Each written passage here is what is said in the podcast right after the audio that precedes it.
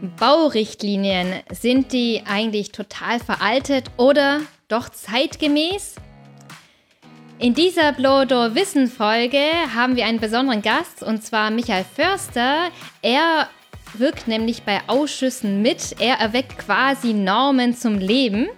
Und ähm, natürlich ist auch Holger Merkel dabei, euer mit, mein Mitgastgeber vom Blodo Wissen. Er sieht täglich, wie Normen umgesetzt werden oder wie sie nicht umgesetzt werden.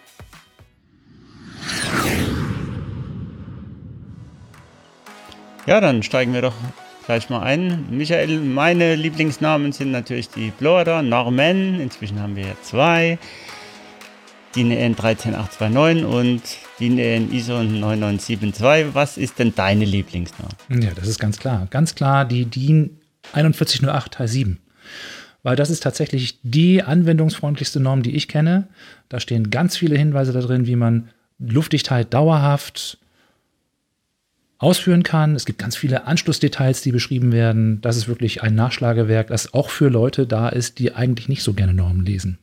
Das heißt, du sagst ja, das ist anwenderfreundlich, das heißt, hört sich an nach ist sehr brauchbar, die Norm. Ist sehr brauchbar, auf jeden Fall. Also tatsächlich ist es so, das kann man fast so lesen wie Anwendungsempfehlungen. Man findet auch viele von den Dingen, die in der Norm stehen, bei den Anwendungsempfehlungen von anderen Herstellern mit drin. Wir erzählen ja diese Sachen schon seit 25 Jahren, deswegen haben wir ja auch aktiv an der Normentstehung mitgewirkt. Und das ist auf jeden Fall ein Kompendium, was wirklich wert ist, auch mal zu lesen, auch für jemanden, der sich sonst nicht für Normen interessiert. Und dort, wo die Norm ähm, Teil 11, oh, nee, Teil 7 aufhört, fängt quasi Teil 11 an? Ja, ähm, jetzt müssen wir erstmal erklären, was eigentlich beides ist. Ja. DIN 4108 Teil 7 ist ja im Grunde genommen die Bibel für den Luftdichter mit allen Anschlüssen und allen Anforderungen, die da definiert werden. Und ein Teil war tatsächlich noch ungeregelt. Das war die Überprüfung der Verbindungstechnik. Ne, Luftdichtheit funktioniert ja nicht nur in der Fläche, sondern vor allen Dingen auch an allen Anschlüssen. Und äh, der Teil 11 regelt jetzt endlich seit zwei Jahren äh, äh, die Qualität, die Mindestanforderungen von der Verbindungstechnik wie Klebebänder und äh, Anschlusskleber, zum Beispiel aus der Kartusche. Ähm, und insofern ergänzen, ergänzen die sich natürlich ganz hervorragend. Und die können auch eigentlich nicht ohne einander, auch wenn man immer dachte, dass man keine Klebebandnorm bräuchte. Genau. Jetzt zur Klebebandnorm habe ich mit Michael auch eine Bauradio-Folge aufgenommen. Pro Klima Bauradio verlinke ich euch in den Show Notes. Auf jeden Fall total spannend. Da du ja selbst in den Normausschüssen aktiv bist, ist ja klar, dass du ähm, davon überzeugt bist, dass es was Gutes ist, sonst würdest du ja nicht drin sitzen, weil du machst ja nur sinnvolle Sachen, zumindest in der Arbeitszeit. Ähm, trotzdem ist es ja so, dass ähm, teilweise unterschieden wird zwischen was sagt die Norm oder was sagen die Normen und was sind die allgemein anerkannten Regeln der Technik. Also vor allem, wenn es vor, ich glaube, ähm, wenn es vor Gericht geht oder so, wird manchmal auch diskutiert, was ist denn die allgemeine anerkannte Regel der Technik. Das, das suggeriert mir jetzt, dass die Normen manchmal hinterherhinken zunächst mal muss man sich darüber im Klaren werden, so wie so eine Norm entsteht. Ne? Wenn man jetzt eine Norm überarbeitet oder neu erarbeitet, äh, dann treffen sich die sogenannten interessierten Kreise und das sind im Bereich der Baunormen sind das die Planer, die Verarbeiter, die Verbandsvertreter, die Hersteller, das sind auch die Wissenschaftler, ne? die finden sich mhm. alle zusammen und dann überlegen die sich, welche Anforderungen könnte ich in dem Bereich, in dem ich gerade Normen möchte, anlegen, was für Details brauche ich, welche Hinweise kann ich demjenigen geben, der nachher die Norm liest. So, das ist der, das ist der Prozess und darüber tauscht man sich aus und so entsteht im Grunde genommen eine Norm. So, und wenn ich jetzt allerdings halt eben äh, mir dann betrachte, wie lange der Entstehungsprozess dauert, so eine Norm mhm. entsteht ja innerhalb von ein paar Jahren. Ähm, das dauert mitunter ein bisschen. Das DIN möchte ganz gerne, dass die Normen schneller entstehen, aber es ja. ist ja tatsächlich manchmal sehr viel Arbeit dahinter ja. auch. Und äh, so kann natürlich jeder nachvollziehen, dass bestimmte Teile der Norm schon etwas angejahrt sind, wenn die Norm erscheint. Mhm. Und da kommt dann nämlich die Anwendungsempfehlung des Herstellers ins Spiel, ne, der sogenannte Stand der Technik. Mhm. Wenn wir halt jetzt zum Beispiel neue Produkte in den Markt bringen als Hersteller, äh, die auch der Norm entsprechen, aber die in der Norm noch nicht beschrieben sind. Also ja. wir haben jetzt ja zum Beispiel diese sprühbare Luftdichtung eingeführt. Äh, dann ist das natürlich in der Norm noch gar nicht abgebildet. Das heißt, es gibt noch keine Hinweise von der Norm. Das heißt, wir entwickeln die Anwendungsempfehlungen und die Norm greift das sicherlich irgendwann auf. Ne? Mhm. Weil die Norm sieht, ah, okay, da gibt es eine neue Anwendung oder da gibt es ein, eine neue Produktform, die hat es vorher nicht gegeben. Darauf müssen wir reagieren und dann wird das auch normiert. Insofern hast du recht, die Norm steht immer etwas der aktuellen Entwicklung nach, aber legitimiert die im Nachhinein dann quasi. Ja, und es spricht ja für die Norm, dass es quasi nichts in Stein gemeißelt ist, sondern dass die ähm, Ausschussmitglieder immer wieder schauen, wie entwickelt sich was weiter, wo muss ich mich anpassen oder nicht. Man hat das immer wieder. Also das DIN schickt äh, immer wieder Rückfragen herum, ob bestimmte Normen nochmal überarbeitet werden sollen. Ne, wenn die fünf Jahre oder sieben Jahre alt sind, dann ist es ja schon tatsächlich relativ alt, auch im mhm. Baufortschritt. Da hat sich ja eine ganze Menge getan in den letzten 15 Jahren. Und dann wird auch darüber nach abgestimmt. Dann erfolgt eine eine äh, virtuelle Abstimmung. Jeder hat ein Stimmrecht, der im Normenausschuss ist und der kann halt sagen, ja, da sehe ich jetzt eine Überarbeitungsnotwendigkeit, ne, mhm. weil bestimmte Teile einfach veraltet sind oder nicht enthalten sind. Oder dann wird gesagt, nee, die Norm ist immer noch weitestgehend auf dem aktuellen Stand. Äh, wir kümmern uns lieber erstmal um andere Projekte und lassen das erstmal noch ein bisschen liegen. Das heißt, dann, ich habe mir das immer so vorgestellt, du bist halt in den Ausschüssen, weil du eingeladen wirst, sondern das heißt aber, die Arbeit ist nicht nur in den Ausschüssen, sondern du musst quasi selber, natürlich bist du automatisch immer auf dem Stand der Zeit, Zeit, aber du musst auch immer wieder auch reflektieren und gucken, was, ähm, was sagen die Normen, wie ist die Entwicklung auf dem Markt. Ähm, und du musst eigentlich ständig in der Thematik drin sein. Es gibt ja auch einen Gesamtzusammenhang. Ja. Manche mhm. Normen sind ja auch aufeinander abhängig. Also ja. gerade in dem Bereich, in dem wir uns bewegen. Ne? Da ja. gibt es die Holzschutznorm, das ist die DIN 68800 Teil 2. Dann gibt es die Luftdichtheitsnorm 4108 Teil 7. 4108 Teil 11 ist die Klebetechniknorm. 4108 Teil 3 äh, für die Berechnung des Feuchteschutzes. Und die hängen auch alle irgendwie zusammen. Mhm. Ne? In diesen einzelnen Normen wird dann zum Beispiel angegeben, wird auch über dauerhafte Luftdichtheit gesprochen, obwohl das eigentlich ein Thema der 4108 Teil 7 ist. Also da werden ganz klare Botschaften mehrfach auch transportiert. Und was natürlich wichtig ist in dem Zusammenhang, ist, dass man diese Gesamtzusammenhänge sieht, meines ja. Erachtens. Und was auch tatsächlich noch ein Teil der Arbeit ausmacht, ist nicht nur die Normungsarbeit, sondern auch die Zuarbeit für die Normung. Mhm. Ne? Teilweise treffen sich Arbeitsgruppen, die zu bestimmten Fragestellungen in Kleingruppenarbeit Informationen für die Norm entwickeln, ohne dass es eine Normausschusssitzung ist. Ja, mhm. ja. Also schon viel, viel Zeit. Also ich weiß immer, wenn ich dich früher erreichen wollte, hieß es immer, Dienstreise ist in irgendeinem Ausschuss. Mhm. Ähm, man darf ja, du darfst ja nicht darüber, du unterschreibst ja, dass du nicht über konkrete Inhalte reden darfst. Ne? Aber durch das, dass letztendlich Ausschüsse sehr groß sind, sickert ja auch immer wieder was durch. Was, was hast du denn trotzdem als Ausschussmitglied für Pflichten? Also einmal Schweigen.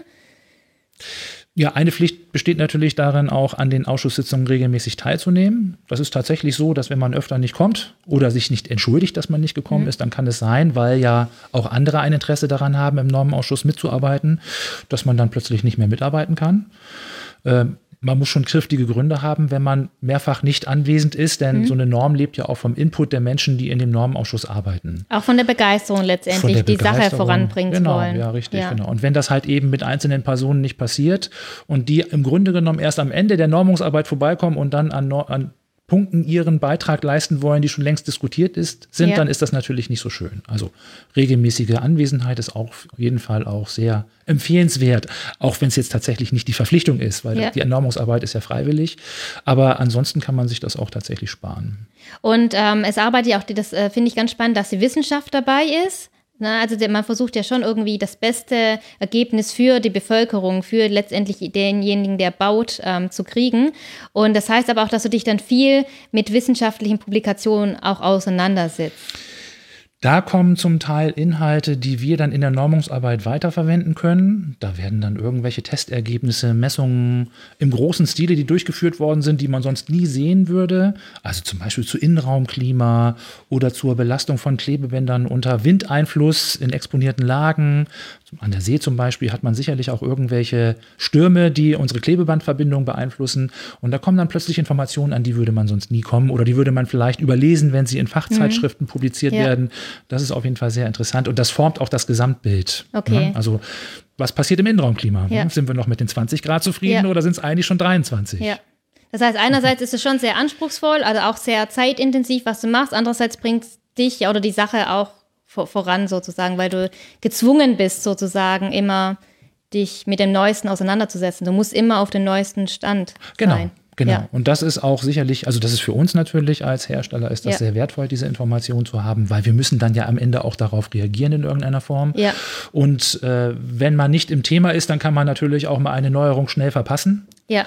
Und das wäre natürlich fatal, wenn sich irgendwelche Ja. Änderungen jetzt zum Beispiel bei hypothermischen Simulationen ergeben, dann sollten wir das schon wissen, weil das machen wir ja regelmäßig. Auf jeden Fall. Holger, du bist nicht so Ausschussfreund? Generell? Ich wurde noch nicht gefragt. Du wurdest noch nicht gefragt. Hiermit meldet sich Holger Merkel Ich freiwillig. möchte auch, bitte. Nein, was hältst du von, von Normen? Ja gut, es, ähm, sie müssen halt regelmäßig überprüft werden, da hat äh, Michael schon recht. Äh, bei Normen gilt ja, ähm, es gab äh, Anfang des Jahres äh, eine Artikelserie in einer Zeitschrift, da wurde wirklich äh, in, in drei Folgen von verschiedenen Rechtsanwälten was geschrieben ähm, zu allgemein anerkannten Regeln der Technik. Was gilt da wie und was ist mit, äh, was hat's mit den Normen auf sich? Ähm, viele berufen sich ja auf die Norm erstmal. Wenn man nach Norm baut, ist alles gut. Ähm, tatsächlich ist es so, es besteht eine begründete Annahme, dass das, was in der Norm steht, richtig ist. Und das heißt natürlich, dass die nicht immer auf dem neuesten Stand sein muss. Manchen Normen, ähm, jetzt zitiere ich äh, Michaels Lieblingsnamen, die 4108 Teil 7, äh, hat sich ja dramatisch was geändert oder einige Sachen haben sich geändert. Es gibt die Ausgabe von 2001 und die Ausgabe von 2011. Und da sind viele Dinge reingeflossen, die in dieser Zeit durch Blower-Messungen aufgefallen sind. Zum Beispiel Abdecken der Mauerkronen und solche, solche Geschichten.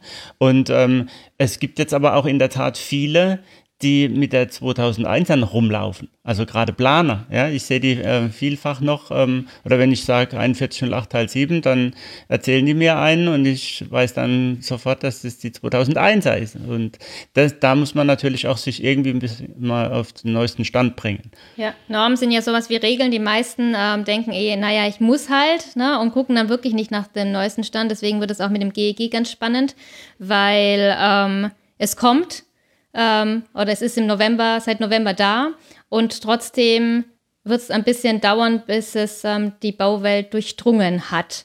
Und die Frage ist jetzt, warum denkt ihr, warum sind Normen so unbeliebt? Also die Reaktion, die ich immer kriege, ist, Normen sind teuer und ähm, langweilig.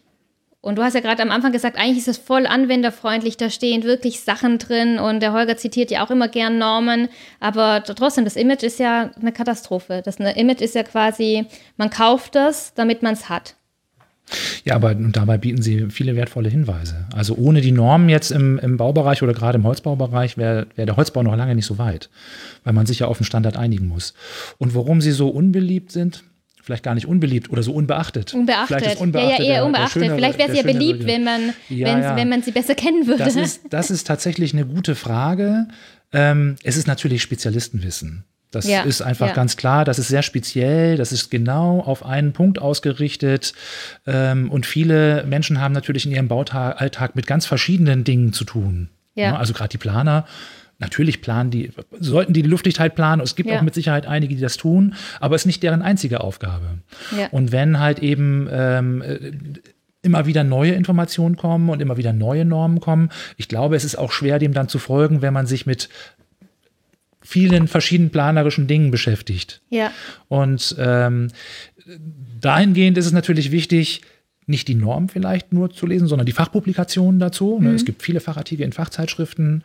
Äh, es gibt äh, sicherlich auch viele Seminare, abhängig beim Hersteller oder unabhängig bei irgendwelchen Bildungsinstitutionen, die man mal konsultiert, also die kann man besuchen.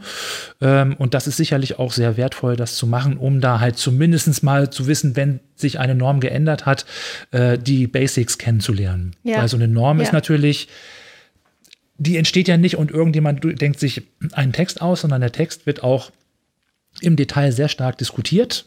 Manchmal wären es Worte oder Satzbauten, die noch geändert werden, um die Aussage etwas genauer zu fassen. Und das ist natürlich für, für jemanden, der Generalist ist, schwierig. schwer nachzuvollziehen manchmal und manchmal auch einfach nicht leicht zu verstehen, weil manchen Satz muss man dreimal lesen, um zu wissen, was genau gemeint ist. Ja. Nicht, dass er von der Aussage her so, so schlecht wäre, aber äh, sondern dass es halt eben die Botschaft, die in dem Satz steht, manchmal sehr ähm, intensiv sein kann. Ja. Und Ja? Ja, ich denke, das Deutsch ist dann manchmal so, ähm, äh, also die meisten haben Angst davor, äh, weil es eben so wie ein Gesetzestext rüberkommt und das lesen auch die wenigsten gerne.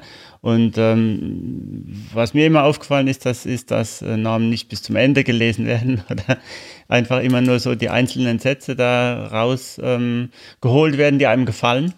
Habe ich auch auf Vorträgen schon gehabt, wo ich dann dem Referenten einfach mal entweder währenddessen oder hinterher sagen musste, pass auf, lesen wir bitte fertig. Das, ähm, da steht was ganz anderes von der Aussage her. Ähm, das äh, denke ich, daher kommt so die große Angst. Zum anderen ist es so, dass ähm, nehmen wir einen Heizungsbauer, Sanitärbetrieb, der hat eigentlich, oder Elektriker haben erstmal mit der äh, 4108 Teil 7 nichts zu tun. Das wird da wahrscheinlich gar nicht gelehrt oder gar nicht erwähnt in deren Ausbildung. Und da, da entstehen dann die Probleme. Dass der Heizungs Wo, wobei, wobei, um meine Freunde, der Elektriker, die Elektriker zu verteidigen, die haben ja inzwischen auch. Ähm, ich habe heute gar nichts Böses gesagt. Ja, ja, weil ich denke immer, wenn mit Elektrik kommt, aber inzwischen, dass sie gar nicht in der Ausbildung, das kann ich natürlich jetzt nicht sagen, ob sie es in der Ausbildung haben, aber dass sie luftdicht äh, nachher ihre Löcher verschließen müssen, das ist inzwischen schon. Ja, das wird ja auch gelehrt und mittlerweile. Das Material ist da ja haben auch die Verbände da. eine gute Arbeit Ja, geleistet, ja. weil die nämlich auch an ihre Verbandsmitglieder äh, Informationen von anderen, von anderen Gewerken übermittelt haben, Ja. weil sie gemerkt haben, so, oh, da ist ein Problem, hier müssen wir uns kümmern. Ja. Und wenn wir das nicht tun, dann fallen wir immer wieder auf die Nase. Ja. Genau. Und das, Und das geschah wollen die eben, natürlich nicht. Das Ja. geschah Ja. eben erst dann später, also vielleicht 2015 rum, dass das Mhm. so langsam äh, durchgedrungen ist. Äh, Ja. Also, aber es war ja schon länger klar. Ne? Also Ja. viele Sachen waren ja schon länger klar. Also was die Erfahrung zeigt, ist auf jeden Fall, dass wenn eine Norm in den Markt eingeführt wird, die wird veröffentlicht, dann heißt das noch lange nicht, dass alle davon wissen. Ja, Und es dauert mitunter Jahre, also mehrere Jahre, bis dieses Wissen mal irgendwann ankommt. Ja. Oh Mist, es gibt eine neue DIN 4108 Teil 3. Dann muss ich mir ja mal ein neues Berechnungstool kaufen, weil ich rechne immer noch mit der alten. Ja. Dann denkt man sich so, oh, ah, naja, da sind haftungsrelevante Ja. Aussagen werden da gemacht Ja, und die Leute laufen mit einem Standard durch die Gegend, der schon seit fünf Jahren nicht mehr aktuell ist. Ja. Und das ist natürlich tatsächlich gefährlich. Da können natürlich, wie wir als Hersteller, unseren Teil dazu leisten, indem wir informieren. Wenn Ja. eine neue Norm gekommen Ja. ist und das unser Thema betrifft, dann haben wir die Gelegenheit zu sagen, hey, wir haben unsere Produkte Ja. jetzt nach der neuen Norm geprüft zum Beispiel oder äh, beachten Sie bei der Planung des Flachdaches die Ja. und die Randbedingungen, weil die stehen in, in der DIN 68800 Teil 2. Ja. Da sehe ich auch so ein bisschen unsere Aufgabe, dann halt eben dieses Wissen zu verbreiten und Ja. das machen wir auch. Und bei, wir vom ProKlima machen das ja auch so, dass wir teilweise die Norm übersetzen. Und früher hätte ich gefragt, ähm, Michael, wieso kannst du dich nicht durchsetzen, dass die mal deutlicher schreiben? Aber eine Norm ist ja auch, je mehr, je mehr man im Nominalstil schreibt und keine Verben benutzt, desto schwammiger kann man ja bleiben. Und deswegen wird wahrscheinlich so im Gesetzesform, also mit diesen sollte und man müsste, also es wird ja schon sehr schwammig manchmal formuliert und das ist wahrscheinlich so, weil es der kleinste Nenner ist, oder? tatsächlich versucht die Gruppe natürlich immer einen Konsens zu erreichen, Ja. also eine, eine Aussage zu treffen, Ja. mit der alle Beteiligten zufrieden sind. Und dann kann man ja diese, ja, diesen Absolutheitsanspruch nicht möglicherweise nicht Ja. durchsetzen. Dann wird es Ja. ein Soll, also ein bedingtes Muss, ist Ja. aber immer noch ein Muss, auch wenn da ein Soll steht. Und äh, am Ende muss man natürlich auch aufpassen, äh, Normen werden ja auch gerne dafür verwendet, um äh, ähm, Argumente vor Gericht oder Grundlagen für bestimmte Ausführungen vor Gericht vorstellen zu können, ähm, dann sollte man schon auf jeden Fall auch, die Norm möchte eigentlich möglichst viel Raum lassen. Ne? Also die normiert nicht eine bestimmte, eine bestimmte Form von Materialien, sondern eine Gruppe, weil es ja sein kann, dass es Materialien geben wird, die jetzt noch gar nicht bekannt sind, aber die in Ja. diese Gruppe reinpassen. Ja, ja. Und ja. das ist auch ganz wichtig, weil ansonsten ja die Norm die Weiterentwicklung auf dem Materialsektor sehr stark hemmen würde. Und das Ja. will ja keiner. Ja. Ne? Also wenn es neue Ideen gibt, die eine, ein, eine Anforderung noch besser oder einfacher oder wie auch immer lösen, dann ist das natürlich schön auch aus der Norm heraus. Ja. Und deswegen fehlt manchmal der Norm der Absolutheitsanspruch, weil wenn man das sehr eng formulieren Ja. würde, dann wären halt eben diese zukünftigen Entwicklungen gar nicht mehr möglich. Und ich finde das auch gut. Weil ja, weil die. eine ja. sprühbare Luftdichtung zum Beispiel, wie das, was wir jetzt äh, Anfang 2019 eingeführt haben, die würde es uns ansonsten gar nicht geben. Wenn alle nur von Klebebändern und Klebemassen reden würden, Ja. dann gäbe es das gar nicht. Ja, ja. Ich denke halt auch, die Norm ist ja dazu da, die Qualität auf in, im Bauwesen zu optimieren, zu verbessern. Und wenn man da jetzt ähm, total streng werden würde, würde man viele ausschließen und dann wäre es wieder nicht, würde man nicht alle mitnehmen. Und letztendlich will man ja mit der Norm alle mitnehmen. Und du hast ja gerade gesagt, es wird gern vor Gesetz, äh, vor Gericht als äh, zitiert, aber es hat ja nur einen Empfehlungscharakter. Und ich hatte so den Eindruck, dass Normen vielleicht nicht ernst genommen werden, also nicht so in der Wichtigkeit, weil man denkt, das ist ja, das ist ja eine Norm. Heißt zwar DIN, aber ist ja nur eine Norm und ist ja jetzt nicht rechtlich bindend. Ja, es gibt also Normen, die das schon sind. Also wenn die jetzt zum Beispiel veröffentlicht worden sind im Amtsblatt, dann haben die schon einen sehr starken rechtlichen Charakter auch. Mhm. Äh, was weiß ich, Feuchteschutzberechnungen zum Beispiel nach DIN 41083 äh, muss man halt dann mit den enthaltenen Möglichkeiten durchführen. Ja. Man kann das auch machen, wie man das möchte oder mhm. vielleicht mit dem Daumen abschätzen, ob es funktionieren könnte ja. oder nicht. Aber wenn es nicht funktioniert, dann ist man gelackmeiert. Ne? Dann mhm. kann man nicht sagen, mein Daumen hat bislang immer funktioniert und diese Einschätzung war nie falsch und das ja. muss jetzt an was anderem liegen, ja. sondern dann wird natürlich gesagt, naja, warum haben Sie denn bitte schön nicht das Verfahren nach Glaser oder eine hygrothermische Simulation durchgeführt? Da gibt es schon auch verbindliche äh, Aussagen, an die sich die Bauschaffenden auch halten müssen. Ja, ohne ja. dass sie jetzt in irgendwelche Bredouillen gelangen wollen. Ja. Wenn du aber sagst, deine Planer oder einen Planer, den du kennst, der mit 2001 der DIN, äh, der Norm noch rumrennt, der müsste, wann hat er es dann gemerkt, dass er falsch ist, ich als er Schaden nicht hatte? gesagt, ein Planer. Ja, ja, ich wollte nur sagen, ein Planer. Es ist die Ausnahme. Es ist nur die Nehmen Ausnahme. wir ein Beispiel. Nein, ähm, es äh, ist mir schon öfter vorgekommen, auch heute noch, ähm, da muss man einfach einhaken. Das äh, liegt daran, die haben irgendwann mal eine Normensammlung gekauft, die steht im Regal, vielleicht inzwischen äh, als Datei auf dem Rechner, aber wird äh, nicht mehr aktualisiert, weil sie einfach äh, ja, weit weg davon sind oder sich nicht dafür interessieren. Und da werden halt falsche Aussagen getroffen. Dann könnte man eher so sagen, eigentlich war unser Titel, sind Baunormen veraltet äh, zeitgemäß, dann liegt es eigentlich gar nicht an den Normen, sondern an den Menschen, die es nicht anwenden. Ja, oder? es gibt veraltete Normen, ja, ganz oder? klar. Und ähm, die Entwicklung ist natürlich äh, immer deswegen auch diese begründete Annahme. Es kann eben sein, dass der Stand der Technik wo ganz anders ist und äh, sich äh, verschiedene Sachen weiterentwickelt haben und dass man heute weiß, dass ähm, äh, irgendwas äh, suboptimal funktioniert. Magst du ein Beispiel nennen von einer Norm, wo du sagen würdest, total veraltet? Nee, fällt mir jetzt ähm, konkret nichts ein. Okay. Fällt dir was ein dazu? Also müsste ich Weil wenn wir, schon, wenn wir schon so eine These also, jetzt aufstellen. Ja, tatsächlich ja. sind wir in einem Bereich unterwegs, wo die Normen relativ äh, regelmäßig gepflegt werden, weil sich äh, jetzt im Holzbau zum Beispiel in den letzten 15 Jahren so viel getan hat. Ja. ja und die Qualität des Holzbaus ist ja auch deutlich ja. gewachsen in der Zeit. Ne? Wir haben mittlerweile 20 Prozent Anteil mhm. oder über 20 Prozent sogar Anteil Holzbau bei den Baugenehmigungen. Und ähm, das hat natürlich auch zur Folge, dass die anhängigen Normen auch genauer und kritischer betrachtet werden, weil die Bauweisen sich natürlich auch in den letzten 15 Jahren geändert haben oder 20. Und ähm, aber mit Sicherheit gibt es Normen, wo man sagen würde, Mensch, das ist jetzt ein Normenwerk, das gibt schon seit 15 Jahren, warum kriegt das denn nicht eine Überarbeitung spendiert? Was die Gründe okay. dafür sind.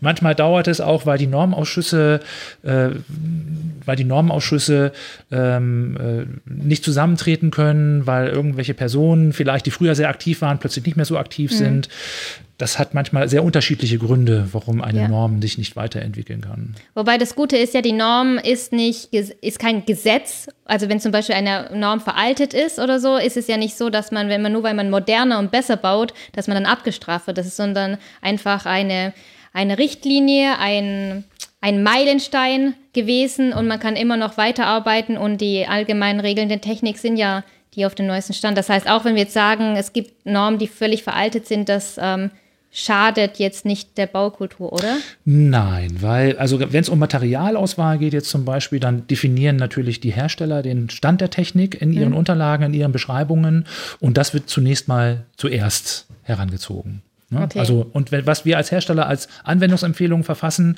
äh, wenn es dann eine Norm gäbe, die jetzt zehn Jahre alt ist, dann würden natürlich unsere Anwendungsempfehlungen zunächst mal gelten. Ne? Was, mhm. was für Untergründen kann man arbeiten oder wie muss man bestimmte Schichtenfolgen gestalten? Das ist natürlich dann in unserer Verantwortung, diese Informationen ja. auch richtig aufzubereiten. Und das kann tatsächlich sein, dass halt dann dem die Norm zurücksteht. Ja.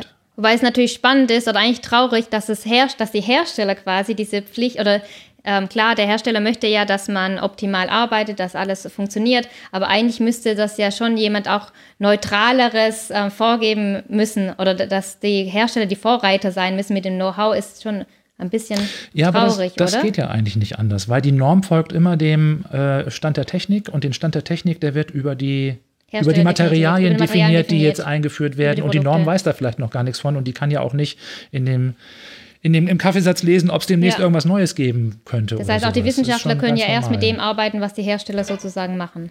Ja gut, manchmal ist es natürlich auch andersrum, dass die äh, Wissenschaft irgendwas entwickelt und dann sich die Produkte daraus erst ergeben. Ne? Das, manchmal sind es Hersteller oder sind im Auftrag von Herstellern, aber das ist ja jetzt nicht ausschließlich so. Ja. Aber das heißt nicht unbedingt, dass halt eben diese Information sofort in eine Norm findet, nur weil ein Wissenschaftler ein Produkt, eine Produktidee entwickelt ja. hat, sondern das dauert natürlich dann auch wieder. Ne? Dann muss dem Normausschuss das auffallen oder irgendjemand muss sagen, hier, da haben wir doch noch einen Teil nicht genormt, obwohl der da ganz gut reinpassen würde. Mhm. Wie wäre es denn, wenn wir jetzt hier noch den Text sowieso mit einfügen würden. Ich habe hier einen Textvorschlag, dann wird ja. über den Textvorschlag diskutiert. Und dann kann es gut sein, dass halt eben diese neue Form, was auch immer das ist, ob mhm. das ein Material ist oder eine Art und Weise, dass die dann auch Erwähnung findet in einer Norm. Okay. Der Vorteil ist natürlich als Hersteller, oder ich weiß nicht, ob es ein Vorteil ist, ist, dass ähm, zum Beispiel, wenn ein, eine Norm da ist, eine Gesetzesregelung, ist es ja auch oft so gewesen, dass zum Beispiel pro Klima, dass wir das übersetzt haben für unsere Kunden, dass wir gesagt haben, dieses schwammige, formulierte, ähm, wir empfehlen das so, die fünf Punkte empfehlen wir. Und das kann die Norm nicht machen, weil es halt so viele Interessen gibt und wir können dann einfach klarer sagen und sagen so, die Norm hat zwar diesen Anspruch, aber wir empfehlen, einen Standard höher zu gehen zum Beispiel. Und das würde so und so formuliert sein. Ja, darunter, darunter zu schießen wäre auch nicht so schlau. Also lieber Nein, höherwertig. Aber, klar, aber nee, aber ist ja öfter, öfter so, oder? Dass wir wie mit, ähm, mit unseren 100 Jahre ähm, Klebe, Klebekraft-Test, ähm, okay, jetzt sagen wir nicht, man muss ein 100 Jahre Klebeband haben, ähm, sonst kann man nicht verarbeiten, aber wir, wir, was ich finde, ist, dass eigentlich ein Hersteller trotzdem eine Verantwortung hat, auch gegenüber der Baukultur, weil wir auch forschen und entwickeln und ähm, auch Standards vorgeben können. Und, genau. und, ich frage mich einfach nur, das ist eher vielleicht philosophisch, mit ähm, sollte nicht noch eine andere Institution auch diese Verantwortung haben, weil es kommt ja immer darauf an, ähm, was für eine Philosophie, welche Werte die Firma auch dahinter hat. Ne? Wir stecken sehr viel in Forschung und Entwicklung rein, aber es macht ja nicht jeder. Nee, es gibt tatsächlich Unternehmen, die bieten Produkte an, die sind genormt. Ne? Ja. Die erfüllen halt eben die Anforderungen ja. gerade so. Ja. Das ist sicherlich auch eine Preisfrage. Ne? Also was kostet so ein Material ja, hinterher? Ja. Und ähm, wenn es halt eben, dann kann man davon ausgehen, dass halt eben die Anforderungen der Norm erfüllt werden. Und wenn man sagt, okay, nein, ich möchte das lieber qualitativ hochwertiger, das hat man ja ganz schnell mit Oberflächen oder sowas. Ne? Da gibt es ja ganz verschiedene Oberflächengüten. Mhm. Und äh, die billigste Oberflächengüte funktioniert halt auch, aber die wird vielleicht schneller verschmutzt oder sieht schneller unansehnlich aus. Und das Gleiche hat man natürlich in anderen Bereichen auch. Wenn ich preisorientiert unterwegs bin, dann muss es ja klar sein, dass ich halt eben mit einer Mindest mit einer Mindestqualität rechnen kann. Und wenn ich halt eben höherwertiger bauen möchte und ein größeres Versprechen zum Beispiel im Bereich Dauerhaftigkeit ausgeben, aussprechen möchte, dann nehme ich halt eben Produkte, die auch ihre höherwertigere Leistung dokumentiert haben, idealerweise. Ne? Okay. Sei es über eine etwas erweiterte beschleunigte Alterungsprüfung zum Beispiel bei den Klebebändern, was du vorhin erwähnt hast. Ja. Das kann man gut machen. Ja. Und vielleicht kann man vielleicht sagen, nicht, dass die Baunormen veraltet sind, sondern klar, vielleicht ist ein Teil veraltet, aber sag mal so, die Baunormen sind einfach der, der Mindeststandard.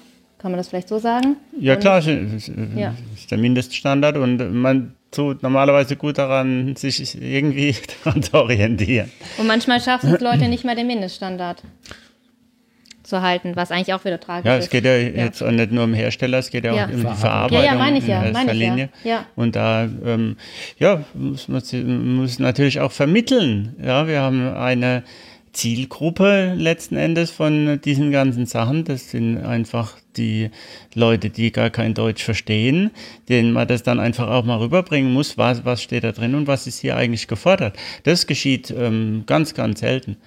Bereich Trockenbau zum Beispiel, ganz, ganz, ganz, ganz viele Leute in den, im Objektbereich, richtig großen Baustellen da kannst du nicht mit Namen rumlaufen. Und ja. dann musst du erstmal einen haben, der das nicht nur übersetzt von der Sprache her, sondern letzten Endes denen auch erklärt, was ist, was ist die Anforderung. Das haben wir aber überall. Das ist bei den Elektrikern diesmal positiv ganz genauso, die ja auch sehr viel regeln müssen, sonst fliegt einem was um die Ohren. Ja, aber was kann den Normausschuss kann ja jetzt nichts machen. Der kann ja nicht anfangen, das seine Norm in zehn Sprachen zu übersetzen oder Bildsprachen zu entwickeln? Oder was ist jetzt dann? Bildsprache oder, haben wir in der 4108 Teil 7. Auch so. eine ganze Menge sowas Ja. tatsächlich. Okay, Also das ist eine das Norm, heißt- das ist wirklich eine herausragend lesbare Norm, aber es gibt natürlich auch Normen, die sind nur schwer lesbar, weil da so ein detailliertes Expertenwissen drin ist, was zwar wichtig ist, Mhm. Ja. aber vielleicht für denjenigen, der es anwendet, gar nicht so wichtig, weil der drückt in der Software auf den Knopf und die macht das für ihn. okay. Ne? Ja. Aber es ist ja schon mal gut zu wissen, was dahinter ist. Ähm, man muss aber nicht genau wissen, wie es funktioniert. Ne? Ich kann ja auch Auto fahren, ohne zu wissen, warum mein Motor jetzt irgendwie das und das tut. ja, ja. So. Und ähm, das ist, glaube ich, auch die Aufgabe von uns Herstellern, diese Informationen zu nehmen und zu sagen, guckt euch das Bild an, da gibt es ein Detail in der Norm, das ist zweidimensional gezeichnet, aber wir machen hier ein Foto und zeigen euch, wie das in der Anwendung aussieht. Und dann schreiben wir noch drei Zeilen Text darunter, der halt nicht von Fremdwörtern strotzt, Ja, sondern allgemein verständlich ist und gliedern die einzelnen Anwendungsschritte so weit auf, dass auch dass das auch jeder verstehen kann. Was muss ich als Schritt 1 tun, was muss ich als Schritt 2 tun, was ist als Schritt 3. In der Norm steht vorne drin, in der 4108 Teil 7, äh, die Untergründe müssen verklebbar sein. Im Umkehrschluss bedeutet das, macht mal sauber vorher. ja. Ne? Und äh, da steht dann nur nicht, dass man säubern muss oder sie müssen. Aber was wäre denn da so schlimm gewesen zu schreiben, macht mal sauber? ja, dann steht es ganz vorne. okay. Und du hast aber ja ganz viele Details, die dem folgen. Mhm. Und äh, wir schreiben zum Beispiel, wenn wir jetzt eine bestimmte Verarbeitung empfehlen, dann ist das Saubermachen immer der erste Mhm. Ja. Schritt. ja. Hm. Weil das gehört jedes Mal dazu. Und wenn ich es in der Norm einmal vorne stehen habe, dann geht das natürlich für alles, aber findet nicht unbedingt für alles, äh, äh, für alles Anwendung, weil Normen mitunter auch nicht vollständig gelesen werden. ja, ja, ja, wie der Und Holger das hatten wir schon, genau. Ja. Die werden halt immer nur angelesen oder der Ja. Teil, der einen interessiert und dann bringt Ja. man die Informationen nicht zusammen. Okay, und es gibt ja ganz viele so Arbeitsgruppen oder Verbände, die dann weitermachen, wo die Normen aufgehört haben. Wie, wie löst man welche Details und ähm, wie macht man die Anschlüsse? Wäre das nicht die Aufgabe dann auch der Normausschüsse, das weiterzuarbeiten? Oder sagst du, nee, das ist die Normausschüsse sind quasi, ist ein bisschen politisch, die einigen sich auf einen Standard und der Rest mit den praktischen Sachen ist halt ähm, die Arbeit dann von den Verarbeitern, Herstellern, Verbänden, die, die dafür sorgen, dann, dass letztendlich gut gebaut wird. Also letztendlich haben die Verbände natürlich auch eine Aufgabe und die kümmern sich natürlich auch um ein Klientel. Ne? Also Mhm. Ja.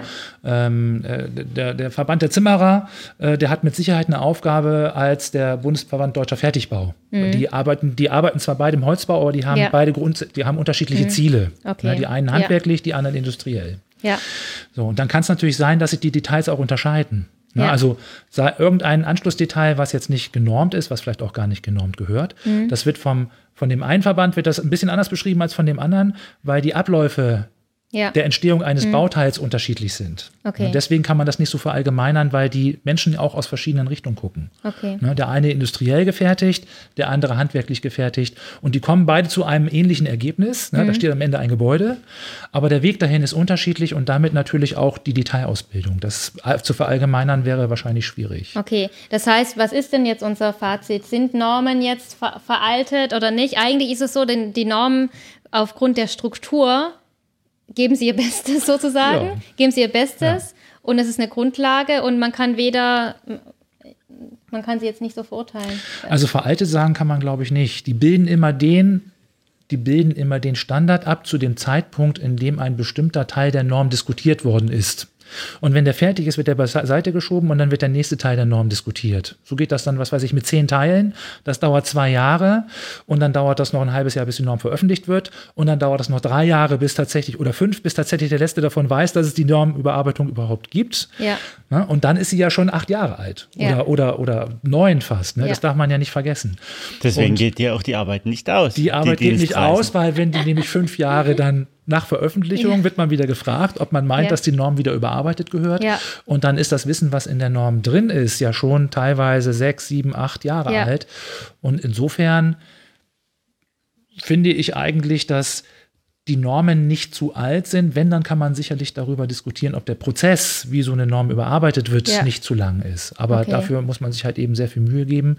Und man erarbeitet ja eine Norm nicht irgendwie innerhalb von zwei Wochen, Ja. schließt sich nicht in einen Raum ein, sondern man trifft sich zwei, drei Mal im Jahr und dann werden halt eben einzelne Ja. Teile weiterentwickelt. So lässt sich das einfach leider nicht anders organisieren. Weil es hat ja auch wieder was Gutes, weil es sehr demokratisch dann letztendlich wieder abläuft, dass nicht einer sagt, wir haben das Ziel, wir wollen das raushaben, sondern es wird ja wirklich erarbeitet mit Ja. Praxis und Ja. Theorie und ähm, Ja, und vor allen Dingen auch mit Diskussionen. ja, mit viel, mit viel Diskussion. Manchmal mehr, manchmal weniger.